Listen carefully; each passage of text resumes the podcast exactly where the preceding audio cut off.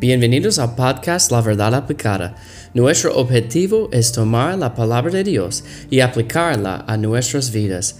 Veamos lo que la palabra de Dios tiene para nosotros hoy.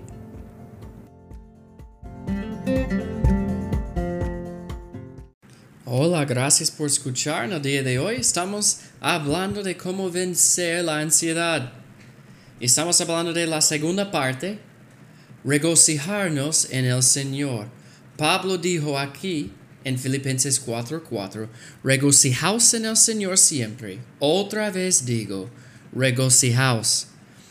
Si queremos vencer la ansiedad, tenemos que regocijarnos en el Señor. Y como yo dije ayer, si yo estoy alabando a Dios, cantando a su santo nombre, yo voy a pensar mis problemas.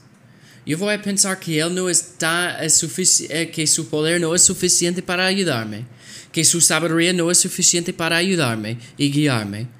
Por supuesto que no, yo voy a enfocarme en el Dios.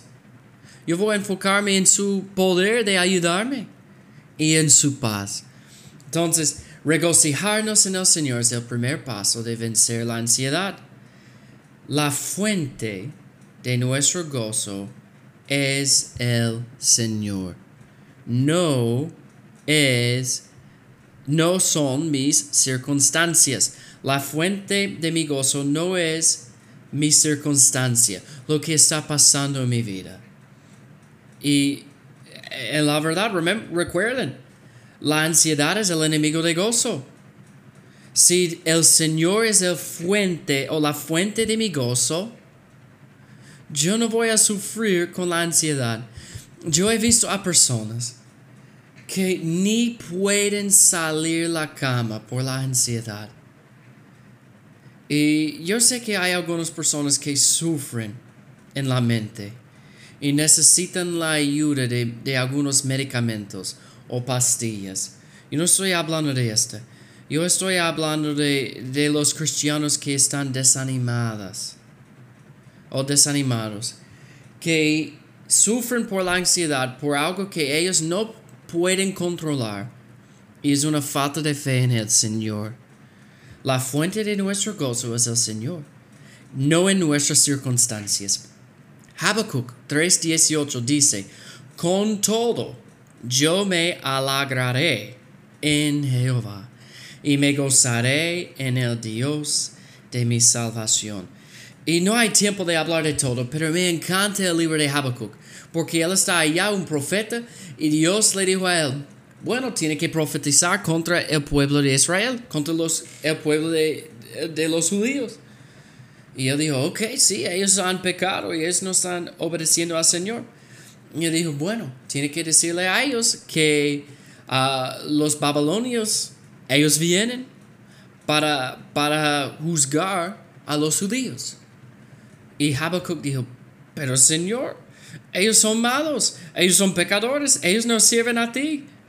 ¿Cómo usted puede usar un, cómo tú puedes usar una nación que no, no sirve a Dios? Y Dios dijo, bueno, ellos van a ser juzgados también, pero yo voy a usar esta nación para juzgar a mi pueblo. Y Habacuc, él cantó en Habacuc 3 una canción. En el fin de esta canción él dijo, aunque no haya comida, aunque no haya dinero, los animales para comer, para vender, para tener dinero, aunque no hay las temporadas como antes, yo me alegraré en Jehová y me gozaré en el Dios de mi salvación. Aunque todo en mi vida cambie, aunque todo que yo pensaba que estaba seguro, no está seguro ahora. Dios tiene el control y debemos regocijarnos en Él. Yo he visto a personas que han perdido todo. Su salud, que ellos eran fuertes, de buena salud.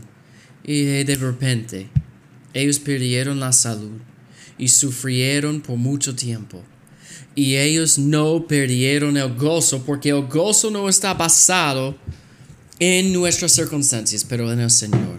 O quizás ellos eh, eh, hubo un fuego en la casa y ellos perdieron todo. Y ellos estaban alabando al Señor. ¿Por qué? Porque su gozo no está, o eh, la fuente de su gozo no es la circunstancia o lo que está pasando en la vida, pero en el Señor. Hermanos, el primer paso de vencer la ansiedad es regocijarnos en, el Señor. Vamos a alabar su santo nombre hoy y no ser vencido por la ansiedad.